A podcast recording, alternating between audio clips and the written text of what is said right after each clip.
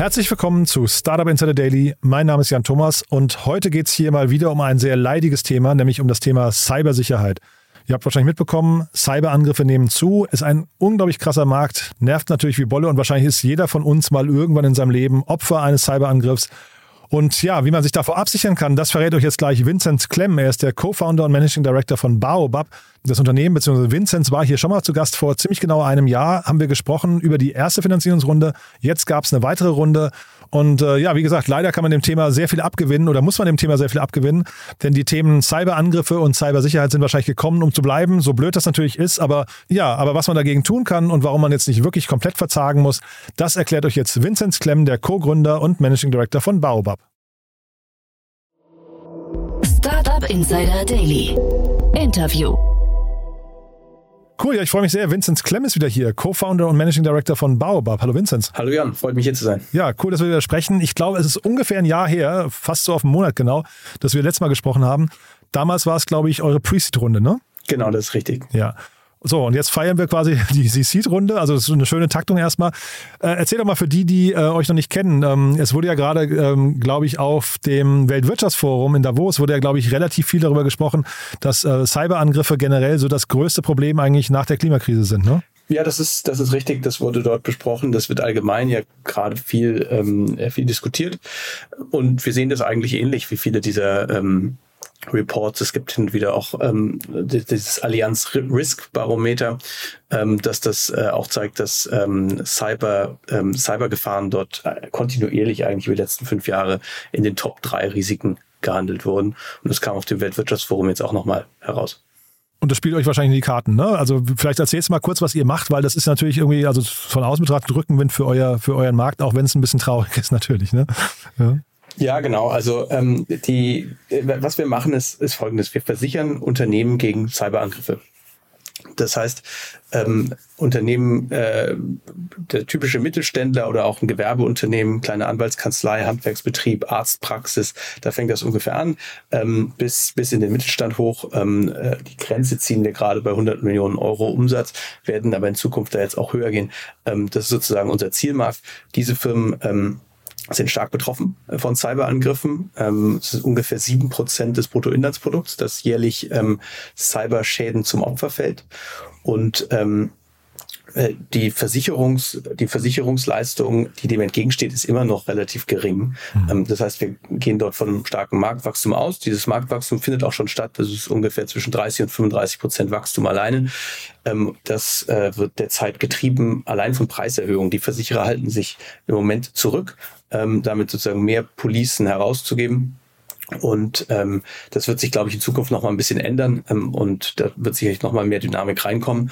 Im Moment ist das Marktwachstum aber selbst in dieser Phase schon ähm, bei 30 Prozent, was für ein Marktwachstum natürlich äh, phänomenal ist. Mhm. Ähm, ob uns das jetzt freut oder nicht, das ist ähm, bei, für einen Versicherer immer zweischneidig, weil wir mhm. freuen uns natürlich über Wachstum. Auf der anderen Seite ähm, sind wir natürlich auch daran beteiligt, wenn, ähm, wenn Schäden gezahlt werden. Ähm, mhm. Das heißt, wir suchen eigentlich, dass dort eine gewisse Balance stattfindet und freuen uns auch da, darüber, wenn dieses Thema in den Griff äh, in, in den Griff bekommen wird von ähm, von Unternehmen, zum Beispiel dadurch, dass sie Cybersicherheitsstandards erhöhen. Und da helfen wir den äh, Unternehmen, die bei uns versichert sind, auch ganz aktiv dabei, dass, äh, diese Cybersicherheitsstandards zu erfüllen. Wir hatten gerade gestern im Podcast ähm, äh, kurz die Nachricht, dass zum Beispiel die Stadt Potsdam seit, glaube ich, fünf Wochen mittlerweile offline ist, weil man irgendwie gehört hat, dass dort ein Cyberangriff äh, äh, drohen könnte. Und äh, ich sage es nur deswegen, weil du gerade gesagt hast, sieben Prozent des Bruttoinlandsproduktes ist, das ist natürlich, solche Fälle werden wahrscheinlich noch, noch deutlich zunehmen. Ne? Also diese 30 Prozent Marktwachstum, die spürt man halt auch wirklich schon, weil fünf Wochen offline ist für eine Stadt schon äh, ja fast, fast, also ein Unding, ne? Genau, das ist so. Man, man spürt das, ähm, man spürt das aller Orten. Potsdam ist jetzt das ähm, Beispiel. Ähm, das gibt es bei einigen Unternehmen natürlich, die, die offline sind oder auch ähm, nicht, nicht handeln können. Die IHKs deutschlandweit, ich weiß gar nicht, ob sie wieder online sind, aber sie waren auch sehr lange auf jeden Fall offline, Wahnsinn. Ähm, die ja auch eine wichtige Rolle spielen bei Berufsausbildung und allerhand Services für, für Unternehmen. Also diese Beispiele gibt es äh, allerorten. Und jetzt euer Geschäftsmodell, ähm, wie hat man sich das vorzustellen? Ähm, wir, wir haben ja beim letzten Mal ein bisschen drüber gesprochen, aber das klingt ja fast nach einem Himmelfahrtskommando. Ne? Also das wäre ja so, als würde ich quasi in einem, einem, einem was nicht, Brandgebiet würde ich eine Feuerschutzversicherung an, äh, anbieten. Das ist doch eigentlich klar, dass hinterher euch dieses Thema ähm, was immer wieder, du hast ja vorhin gesagt, ihr seid bei den Schäden dann quasi zur Auszahlung dann irgendwie verpflichtet, immer wieder auf die Füße fallen wird und wahrscheinlich in der Zukunft auch noch viel öfter. Sind die Policen so teuer? Ja, das ist, ähm, das ist natürlich eine, eine interessante Frage, die du stellst, weil ähm, es gibt ja schon Cyberversicherer, es gibt äh, ungefähr 30 Anbieter in Deutschland ähm, so. für, für Cyberversicherung. Das heißt, wir haben jetzt nicht das, ähm, den, den Bereich Cyberversicherung in Deutschland erfunden. Ähm, jetzt, dann schließt sich natürlich die Frage an, warum denken wir jetzt als Startup, dass wir dort mitmischen müssen oder wollen. Ähm, und es ist sicherlich nicht, weil wir der 31. sein wollen, sondern ähm, weil wir sagen, wir gehen das Thema nochmal ganz äh, neu an. Und ähm, wie wir das neu angehen, ist, dass wir eben sehr viel stärker die Cybersicherheit der Unternehmen mit in die Bewertung mit einfließen lassen. Das klingt jetzt vielleicht erstmal relativ offensichtlich. Warum sollte man das auch nicht tun? Das passiert allerdings bei den bestehenden Versicherungen nur zu einem ganz kleinen Teil. Ähm, das heißt, es gibt äh, der Standardprozess im Markt ist, dass ein Fragebogen äh, 10, 12 Fragen sind das so im Schnitt ähm, abgefragt wird. Und davon sind wahrscheinlich so 60 Prozent cybersicherheitsrelevante Fragen. Also hat, die, hat das Unternehmen eine Firewall? Wie sieht's mit der E-Mail-Sicherheit aus? Ist das Netzwerk segmentiert und so weiter? Ähm, das unterscheidet sich von ähm, Versicherung zur Versicherung ein wenig. Ähm, und das ist es eigentlich. Und danach wird ähm, dieser Fragebogen wird dann genommen und ähm, versucht, äh, und damit wird versucht, die Cybersicherheit der Unternehmen richtig einzuschätzen. Die Konsequenz des Fragebogens ist allerdings nur, ob das Unternehmen die Versicher den Versicherungsschutz erhalten kann oder nicht. Ähm, das heißt, wenn der Fragebogen nicht äh, zu Genüge beantwortet wurde, wird das Risiko einfach abgelehnt. Ähm, wir machen das ganz anders. Ähm, wir stellen auch Fragen, ähm, aber wir machen auch einen ähm, Angriffsoberflächenscan äh, der kompletten äh, IT-Infrastruktur, der sichtbaren IT-Infrastruktur des Unternehmens und haben ein Risikomodell gebaut, das diese, ähm, äh, diese IT-Infrastruktur bewertet und bepreist. Und natürlich lehnen wir auch Risiken ab. Das gehört zur Natur der Sache, wenn man ähm, im Versicherungsgeschäft ähm, tätig ist. Ähm, wir sind, gehen dort aber sehr viel granularer vor, ähm, sehr viel mehr datengetrieben und ähm, eher mit dem Skalpell als ähm, mit dem mit dem Hammer, um ähm, die Risiken zu finden, ähm, die wir äh, versichern wollen, die wir für Versicherungs ähm, für, für versicherbar halten. Und da hören wir nicht auf, sondern wir gehen natürlich noch einen Schritt weiter. Wenn diese Unternehmen dann bei uns versichert sind, helfen wir äh, den versicherten Unternehmen, dieses die Cybersicherheitsstandards ähm, von dem Punkt, wo sie sind, eben zu erhöhen und zu verbessern, ähm, damit unser Portfolio schadenfrei bleibt. Dein Blick auf den Markt, wie ist der denn eigentlich? Hast du das Gefühl, also jetzt momentan diese 30 Prozent ähm, Zunahme pro Jahr, aber hast du die Prognose, dass das auch wieder sinken könnte mal irgendwann? Also dass das mal irgendwie rückläufig ist, dass wir da vielleicht so kurz vor einem Peak sind? Oder muss man sich eher dran gewöhnen und damit abfinden, dass das jetzt eigentlich so wie man hat ja bei Corona gesagt, das wird quasi für immer bleiben und man, vielleicht ist es dann aber eher so die Norm mittlerweile. Ähm, wie ist das denn bei, der, bei den ganzen Cyberattacken? Ähm, weil es hat ja auch was damit zu tun. Das eine sind ja die Unternehmen, das andere sind ja quasi die privaten Daten auch, die dann irgendwie immer transparenter und äh, immer mehr im Darknet äh, umhergeistern. Ja, ich glaube, man muss dort unterscheiden zwischen der ähm, Anzahl und der Schwere der Cyberattacken mhm. und dem Marktwachstum in der Cyberversicherung. Ich will mal anfangen ähm, bei der Anzahl und der Schwere der Attacken. Die ähm, ist wirklich in den Himmel geschossen. Im Jahr 2020 und 2021. Das heißt, das waren wirklich furchtbare Jahre für, für, für Unternehmen allgemein, ähm, die davon betroffen sind und auch für die Versicherer, die das, äh, die das abgedeckt haben und dort äh, wirklich große Verluste gemacht haben. Ähm, die sind jetzt leicht gesunken mhm. im Jahr 2022. Ähm, allerdings sind sie immer noch ein Vielfaches höher ähm, als ähm, im Jahr zum Beispiel im Jahr 2019, das ja noch nicht so lang äh, zurückliegt. Die Gründe, ähm, warum die jetzt leicht abgesunken sind, ähm, da gibt es verschiedene Theorien. Eine, eine Theorie ist die ähm, stärkere Kryptoregulierung. Ein Großteil dieser Attacken sind Ransomware-Attacken, wo das Ransom, also das Lösegeld, über Krypto gezahlt wird. Das ist ein bisschen schwerer geworden ähm, durch, äh, durch stärkere Regulierung. Das ist eine Theorie. Eine andere Theorie ist, dass es auch mit dem Ausbruch des Ukraine-Kriegs zusammenhängen könnte, ähm, dass diese Attacken etwas abgenommen haben, da viele Hacker direkt oder indirekt auch dem russischen Staat zugerechnet werden mhm. und somit jetzt gerade sozusagen in dem Ukraine-Krieg aktiv sind. Mhm. Also es gibt verschiedene, gibt verschiedene Theorien, genau weiß es keiner. Die Frage, die sich dann natürlich stellt für die Versicherer, äh, ist, Ist das ein bleibender Effekt oder ist das ähm, eine temporäre, äh, temporäre Fluktuation? Das bleibt abzuwarten.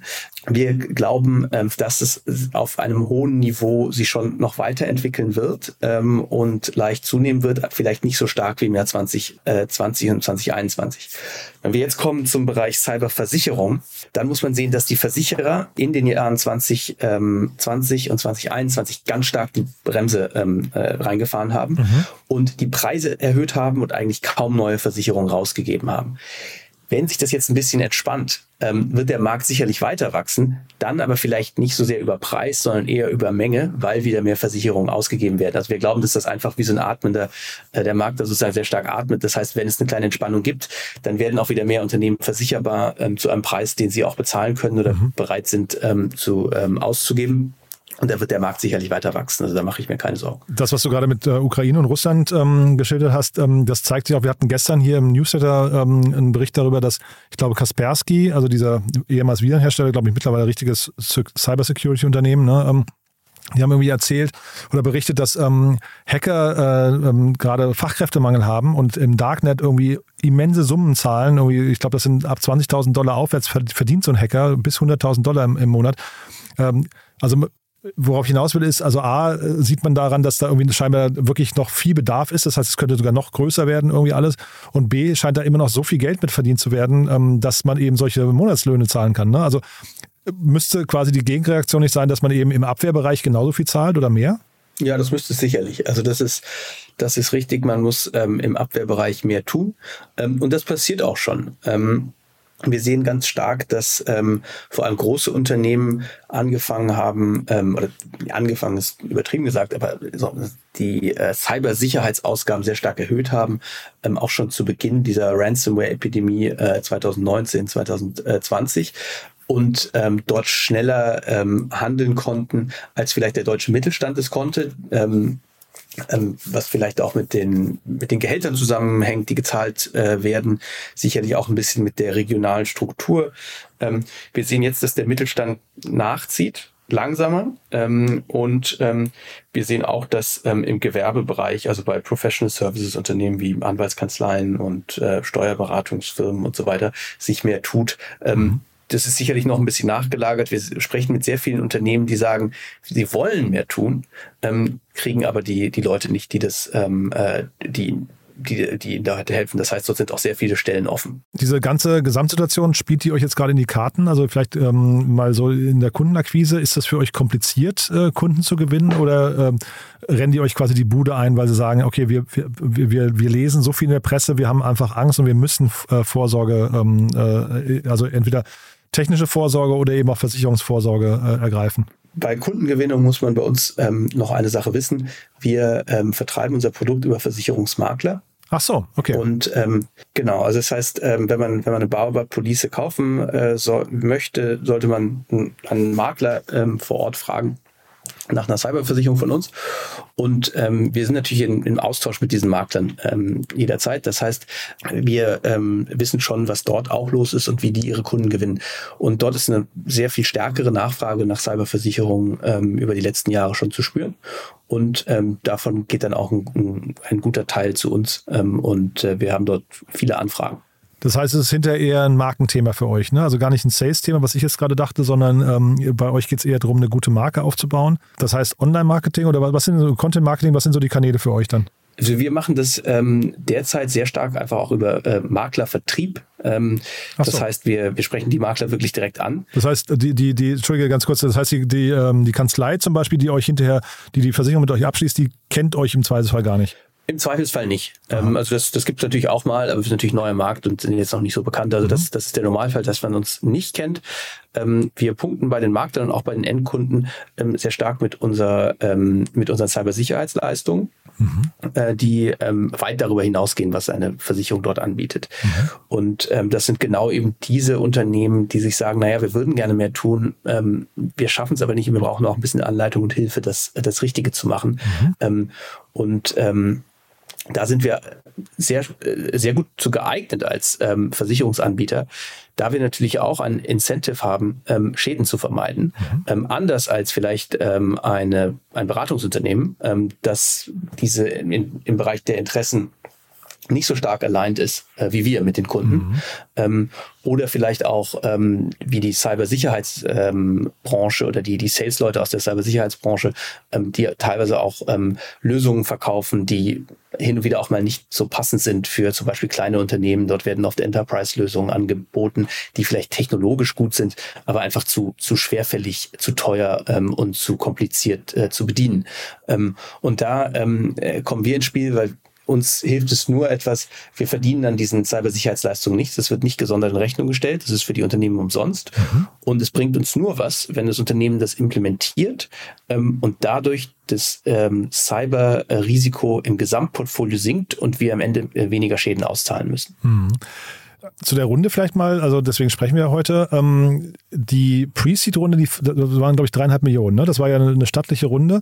Jetzt fünf Millionen Jahre später in einem Markt, wo du gerade selbst gesagt hast, der total durch die Decke geht, Brauchtet ihr nicht mehr Geld oder ist das Marktumfeld gerade für solche Themen schwierig? Wir brauchten eigentlich nicht mehr Geld. Das war, ähm, das war ähm, eine relativ opportunistische Runde.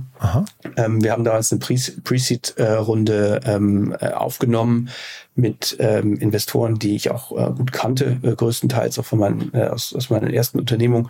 Ja, musst du vielleicht gleich nochmal ähm, erzählen, weil das sind ja wirklich krasse Leute mit an Bord, ne? Und das ist eine, wirklich ein, ein toller Cap-Table gewesen. Oder ist es, ne? Ja. Genau, ja, also vielleicht kurz noch zu dem, ähm, wie die Runde jetzt zustande mhm. gekommen ist. Ähm, man hat natürlich alle Orten gehört, dass sich das Marktumfeld ähm, verändert. Ähm, wir mussten kein Geld aufnehmen zu diesem Zeitpunkt. Wir haben dann ähm, die Chance gehabt, das trotzdem zu tun mit einem Investor, nämlich Augmentum, die eine sehr starke Kenntnis dieses Marktes hatten. Das ist ein auf Fintech spezialisierter Fonds, ähm, die diesen äh, Cybermarkt in Europa ähm, seit über einem Jahr beobachten, dort mit allen ähm, mit allen relevanten Playern, nicht nur Startups, sondern auch mit ähm, Underwritern, Maklern, ähm, Versicherungs-CEOs darüber gesprochen hatten, eine sehr granulare These hatten ähm, dazu, wie sich dieser Markt in Europa entwickeln wird. Ähm, ich habe mir diese These durchgelesen und war beeindruckt davon und gesagt, okay, das ist sehr stark, äh, sehr nah an dem, ähm, wie wir diesen Markt auch sehen. Ähm, das ist ein, ein Grund, ähm, sich mit diesem, mit diesem Fonds zu befassen. Mhm. Ähm, wir haben dann noch mit ein, zwei anderen Fonds gesprochen, um einfach so ein bisschen zu gucken, was der Markt hergibt. Aber das war es eigentlich und haben gesagt, okay, jetzt nehmen wir opportunistisch ähm, etwas Geld auf und ähm, ähm, raisen also eine so eine Seed-Runde. Mhm. Nee, klingt auch total vernünftig, ja. Ähm, okay, dann also den, den Fonds, wie gesagt, kannte ich auch nicht, Augmentum. Ähm, trotzdem bei euch dabei, ich finde Jan, Jan Beckers ähm, klangvoller Name, ne? dann äh, Hanno Fichter äh, ist mit dabei gewesen. Project A Ventures, La Familia, das ist ja wirklich großartig. Discovery, ähm, das ist hier der Jan Depen, ne? Ähm, also auch, auch, auch mhm. super, Christopher Oster. Also ja, was kann jetzt schiefgehen? Ich meine, das ist ja wirklich ein tolles Setup. Jetzt habt ihr irgendwie einen sag mal, wachsender Markt, eine coole Story. Du sagst, ihr, ihr ähm, habt einen Weg gefunden, wie ihr das relativ leicht scheinbar ver vermitteln könnt über Makler. Äh, was sind jetzt die Herausforderungen für euch gerade? Die Herausforderung ist ähm, jetzt ähm, sehr gut in den Markt zu kommen. Bei Versicherungsmodellen ist es oft so, ähm, also bei, bei Versicherungsmodellen ist es sehr schwer, ein MVP äh, zu launchen. Das ist nicht okay. so, das ist nicht so leicht. Man kann nicht, ja. man kann jetzt nicht sagen, okay, man hat die Police halb fertig geschrieben und schaut mal, was so passiert. Ähm, das heißt, man braucht auch am Anfang ein bisschen länger. Ähm, und muss dieses Modell erstmal de-risken. Das heißt, was haben wir seit der Pre-Seed-Runde gemacht? Wir haben ähm, ein Team aufgestellt, ähm, das muss relativ ähm, senior auch sein. Ähm, wenn man dort in den Versicherungsmarkt geht, da braucht man in den verschiedenen Bereichen auch wirkliche Top-Experten. Ähm, die haben wir überzeugt, zu uns zu kommen. Dann haben wir ähm, ein Risikomodell gebaut. Ähm, das ähm, war sehr viel Arbeit, das ist eben sehr granular. Das ist unsere Secret Source, wenn man so will und dann muss man dafür Versicherungskapazität finden. Das ist ähnlich wie Rückversicherungskapazität. Ähm, allerdings ähm, in dem Fall kommt diese Rückversicherung mit einer BaFin-Lizenz, weil wir als Startup auch keine BaFin-Lizenz haben. Mhm. Ähm, das heißt, man kriegt sozusagen ein, eine Bilanz zur Verfügung gestellt und eine Lizenz. Ähm, und da haben wir die Zürich-Gruppe, ähm, das ist ja einer der Top 5 Versicherer weltweit, ähm, gewonnen letzten Sommer das mit uns anzugehen. Und ähm, dann sind wir jetzt im, im Herbst in den Markt gestartet und sind jetzt dabei, mit Maklern ähm, weitere Fortschritte zu machen. Äh, wir arbeiten mit äh, sieben der zehn größten ähm, deutschen Makler, inzwischen, Maklerhäuser inzwischen zusammen mhm. und haben dort auch schon ähm, eine ganz gute Anzahl an Policen verkaufen können Ende letzten Jahres. Ähm, und jetzt gilt es eben, diese Zusammenarbeit zu intensivieren. Und äh, trotzdem, du hast ja vorhin gesagt, die kennen euch, also die, die ganzen Unternehmen, äh, Endkunden oder, oder Praxen und so weiter, kennen euch im Zweifelsfall gar nicht. Ich hätte jetzt gedacht, das ist eigentlich fast so ein, so ein, so ein äh, TV-Thema, oder? Dass da irgendwann so ein, ein, Seven Ventures bei euch noch reingeht und mit euch Media for Equity Deals macht, weil äh, da ist ja eigentlich das Potenzial dazu, ähm, was mit einer Gießkanne über einen riesengroßen Markt eigentlich drüber zu gehen, oder nicht? Ja, so weit würde ich nicht gehen. Ich war ja mal bei ProSieben. Ich kenne äh, ich, das, kenn das Modell okay, ganz gut. Wir haben, ja, wir haben bei ähm, äh, wir haben auch bei Gabi meiner ersten, meinem ersten Unternehmen in den USA sehr viel Fernsehwerbung gemacht. Ich Aha. glaube, Fernsehwerbung eignet sich schon wirklich nochmal mehr für Consumer-Themen. Also okay. bei Versicherungswerbung äh, bei für, für Versicherungen im Fernsehen sieht man ja hin und wieder mal. Ähm, da tummelt sich zum Beispiel Check24. wie mit Gabi haben das in den USA auch gemacht. Das ist, sind eher so die Themen, wenn man dann wieder eine Autoversicherung oder so, die irgendwie äh, viele Deutsche haben oder eine Hausratsversicherung verkaufen möchte. Ähm, bei uns ist es dann doch eher spitzer. Also äh, schon eher so der Bereich, die klassische äh, Klaviatur des B2B-Marketings. Ähm, das heißt, äh, Content, Messen, äh, Webinare, ähm, äh, Konferenzen, ähm, äh, so Educational Content funktioniert auch sehr gut, ähm, weil es viele Makler gibt, die sich in dem Bereich fortbilden wollen. Man kann diese Fortbildung anbieten. Das, damit fangen wir jetzt an.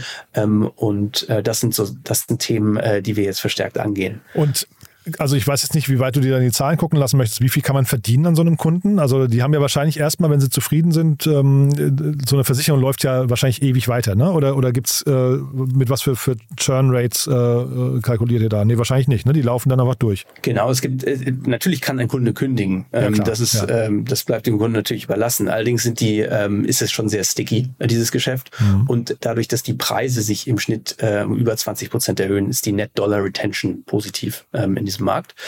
Und äh, das ist natürlich auch sehr, sehr schön. Ähm, hinzu kommt, dass ähm, wir Unit Economics Positive sind. Das heißt, jeder weitere Sale, den wir machen, ist, ähm, ist sozusagen ähm, hat einen positiven Contribution Margin. Ähm, und das ist natürlich ein, sehr schönes Geschäft, ohne da jetzt zu viel zu verraten wollen, zu viel verraten zu wollen, ähm, wie diese Unit Economics genau aussehen. Und ist das verteidigbar, dieses Geschäft? Weil das ist ja dann, also ähm, wenn es ein attraktives Modell ist, ähm, du hast jetzt gesagt, ihr habt ein Jahr lang äh, da jetzt gewerkelt, aber kann da jetzt ein anderer auch sich ein Jahr lang in der Garage einschließen und sagen, wir bauen sowas nach und äh, gehen in den Preiskampf mit euch? Rein theoretisch geht sowas natürlich schon. Ja, also mhm. man ähm, muss auch immer aufpassen, wie defensible ähm, äh, man Sachen erklärt. Ich glaube dort aber sehr stark auch einfach an Speed. Äh, Speed of Innovation ähm, ist, glaube ich, wichtiger als, ähm, als reine Defensibility. Es ist allerdings ein Geschäftsmodell. Ich habe das ja eben, ähm, äh, eben erläutert, was dort alles passieren muss. Mhm. Das, wo jetzt nicht jeder, der in der ähm, Garage sitzt, das jetzt direkt äh, nachbauen kann. Ich alleine musste erstmal Fortbildung machen, bevor ich überhaupt loslegen konnte und eine deutsche okay. Versicherungsmaklerlizenz erwerben. Ähm, da muss man auch erstmal gut durchgehen wollen.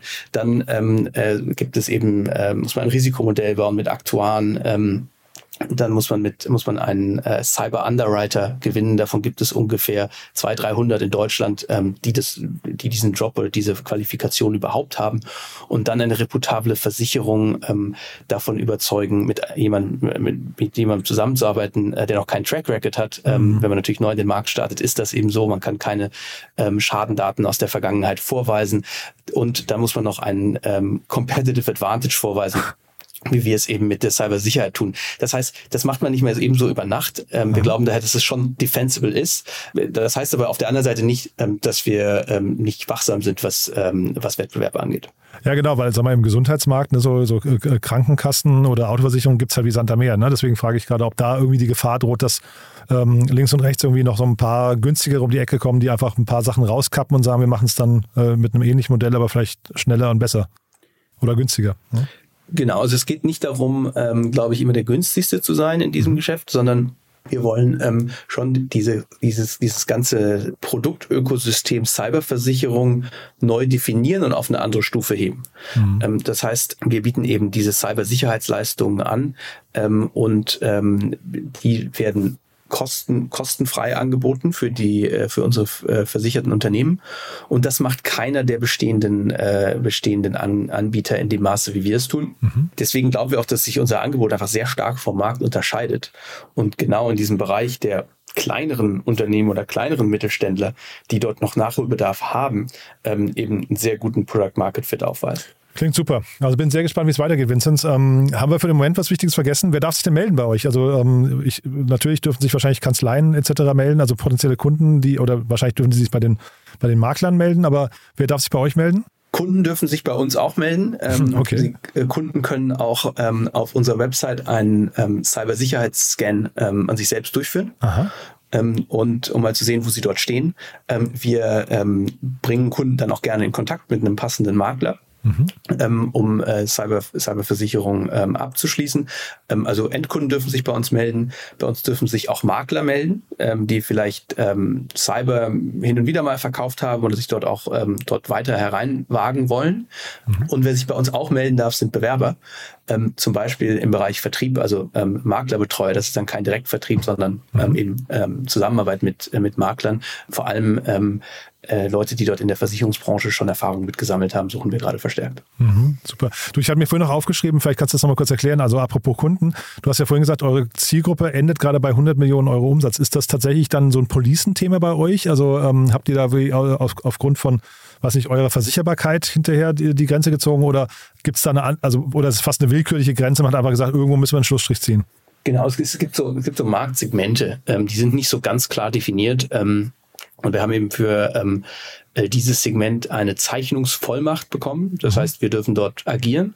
Wir dürfen auch in Ausnahmefällen mal darüber hinausgehen. Also wenn man jetzt irgendwie 105 Millionen Euro mhm. Umsatz hat ja, ähm, und die Cybersicherheit ist super aufgestellt, dann, ähm, dann darf man sich bei uns auch melden. Ähm, das geht schon. Ähm, wir werden auch diesen, ähm, diese, diesen, diese Obergrenze in diesem Jahr ähm, sicherlich nochmal ein gutes Stück weiter nach oben setzen mhm. ähm, in Zusammenarbeit mit, ähm, mit unseren Versicherungspartnern, die wir dort haben. Super. Vincent, hat mir großen Spaß gemacht. Ganz, ganz lieben Dank und dann würde ich sagen, bis zum nächsten Mal. Wir, wir sprechen uns ja jährlich, ne? Genau, von daher äh, würde ich sagen, bis Danke, bald. Ne? Ja. Cool.